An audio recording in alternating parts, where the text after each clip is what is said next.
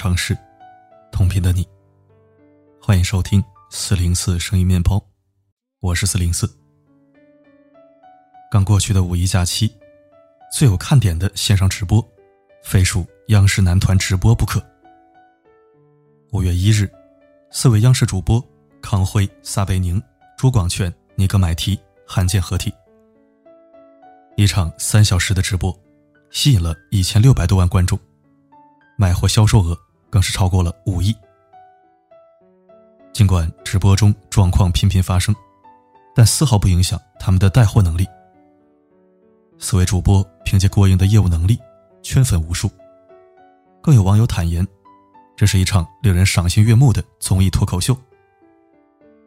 例如，推广一款小电扇时，朱广权的广告词是：“最近天气热到玉米都变成了爆米花。”在家必须用空调、WiFi、西瓜，出门带上它，就能让你乐开花。既接地气又押韵。在一旁扮演手语老师的小撒，手忙脚乱的模样，让画面又多了些许幽默。轮到小撒带货时，小撒又一次展现了他的搞笑风。他瞅了一眼周围的小伙伴，然后蹲下来说：“我的优势是价格。”跟身高成正比。搞笑之余，小撒也有严肃的时候。他说：“因为康辉在旁边，所以念卖货词相当紧张，因为错一个字就要扣两百元。”一场直播下来，一个接一个的段子让网友应接不暇。有网友说：“有内涵的人，连卖东西都让人看得津津有味。”深以为然。有才能、有学识的人，即便在流量至上的时代，依旧散发着独特耀眼的光芒。自疫情爆发以来，有网友发现，热搜榜上的人物换了，不再是平日里因为一点小破事就被捧上热搜的明星网红，取而代之的，是那些救国救民的英雄。他们有才能，有胆识。在疫情蔓延的时代下，被看见、被追捧。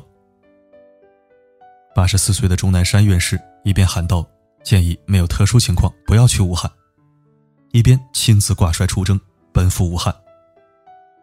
出生于医学世家，毕业于北京医学院，职业生涯获得多项科研成果，是他的魄力所在。七十三岁的李兰娟，不畏风险。疫情期间，亲自踏入重症监护室。他说：“ICU 集中了全院病情最严重的病人。进入查房，面对面交流，是增加病人信心的一种方式。从赤脚医生开始，四十年来潜心研究医学，一路走到了感染病专家，是他的底气所在。”五十一岁的张文宏。疫情期间，常常发表简明扼要的言论，来指导大众生活工作。获得复旦大学博士的他，长期从事感染病的临床研究经历，是他自信的来源。有人说，疫情之下，最能看出一个人读书多少、学识高低。一个人为什么要有文化？我想，这就是最好的答案。即便一生平凡，但有涵养的人，也能让你有不一样的活法。就如杨澜所说：“我想，坚持读书是为了，就算最终跌入繁琐、洗尽铅华。同样的工作，却有不一样的心境；同样的家庭，却有不一样的情调；同样的后代，却有不一样的素养。”知乎网友李廷汉曾分享过儿时的往事，颇有感触。小学社会课上，有一节内容是关于两弹一星。说到中国第一颗原子弹爆炸，老师是这样描述的：原子弹就是一种炸弹，它爆炸了以后散发出来的味道，隔着很远被人闻到，人就不行了。熟读《十万个为什么》少儿百科全书的网友。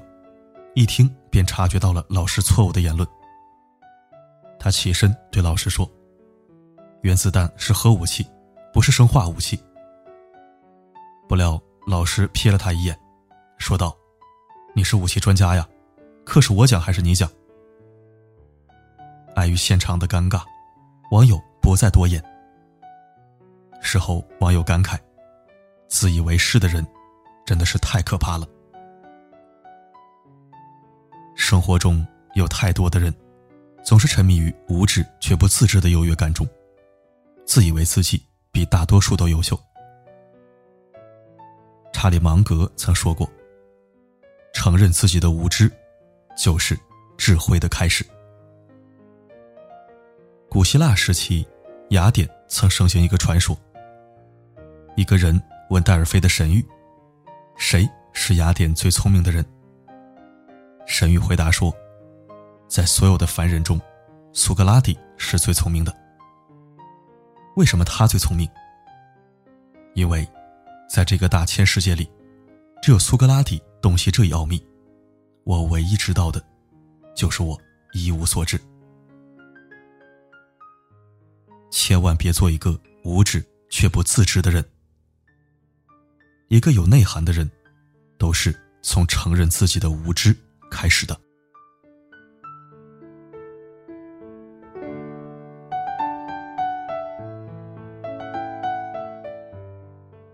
曾有读者给杨绛写信，抱怨社会太浮躁了，自己根本无心上进。杨绛先生在回信里说道：“你的问题主要在于读书不多，而想的太多。”简单的一句话，道出了许多人的症结所在。最新国民阅读调查数据显示，二零一九年，我国成年国民人均纸质图书阅读量为四点六五本，略低于二零一八年的四点六七本；人均电子书阅读量为二点八四本，较二零一八年的三点三二本减少了零点四八本。另外，成年国民对个人阅读数量的评价中，百分之三十七点五的国民。认为自己的阅读量很少或比较少，只有百分之二点一的国民认为自己的阅读数量很多。记得名嘴白岩松说过一段话：“不读书，你拿什么和别人拼？财富还是智慧，经验还是人脉，这些你都有吗？”作为大多数普通家庭出来的孩子，不拼考试，你要跟人家拼素质和见识。你的底气在哪里呀？简直一语中的。如果你不吃读书的苦，那就要吃生活的苦。曾经看过一个视频，采访人员问一个建筑工地上的工人：“如果可以回到以前的话，您最想回到几岁呢？”这个皮肤被晒得黝黑的小伙子不假思索的说道：“我最想回到。”上学的时代吧。采访人员追问：“为什么呢？”他回答说：“因为这个工作太累了，如果能回去好好学知识，就能不再受苦了，找个好点的工作。”真的是太扎心了。人为什么总是要等到追悔莫及的时候，才想起曾经荒废的上学时光呢？何不趁时光刚好，多读一些书，多学一项技能呢？如果我能看得见，就能驾车带你到处遨游，就能惊喜的从背后给你一个拥抱。如果我能看得见，生命也许完全不同。感谢收听。读书真的是太重要了。我开办四零四书房，初心是为了和大家一起增加知识储备。另外还有一个重要的原因，就是逼着自己增加阅读量和知识面。学无止境，虽然我什么都不是，但我永远不敢放弃学习。哪怕是为了不虚度光阴，不自怨自艾，没有负罪感，也要每天。学点什么？哪怕是一个单词，或者看一篇文章。今天是周六，四零四书房正常更新，希望书友们能尽量收听。另外，四零四新推出的沟通课程已经讲完了三节了，感兴趣但没有来得及听的书友，不要忘了补习功课。那好的，今天的分享就到这里。我是四零四，不管发生什么，我一直都在。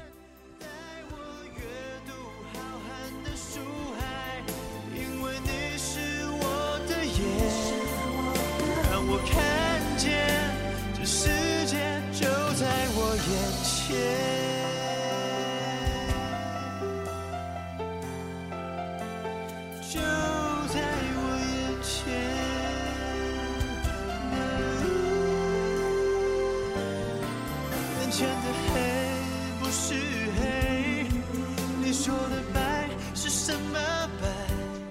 人们说的天空蓝，是我记忆中那团白云背后的蓝天。我望向你的脸，却只能看见一片虚无。是不是上帝在我眼前遮住了脸，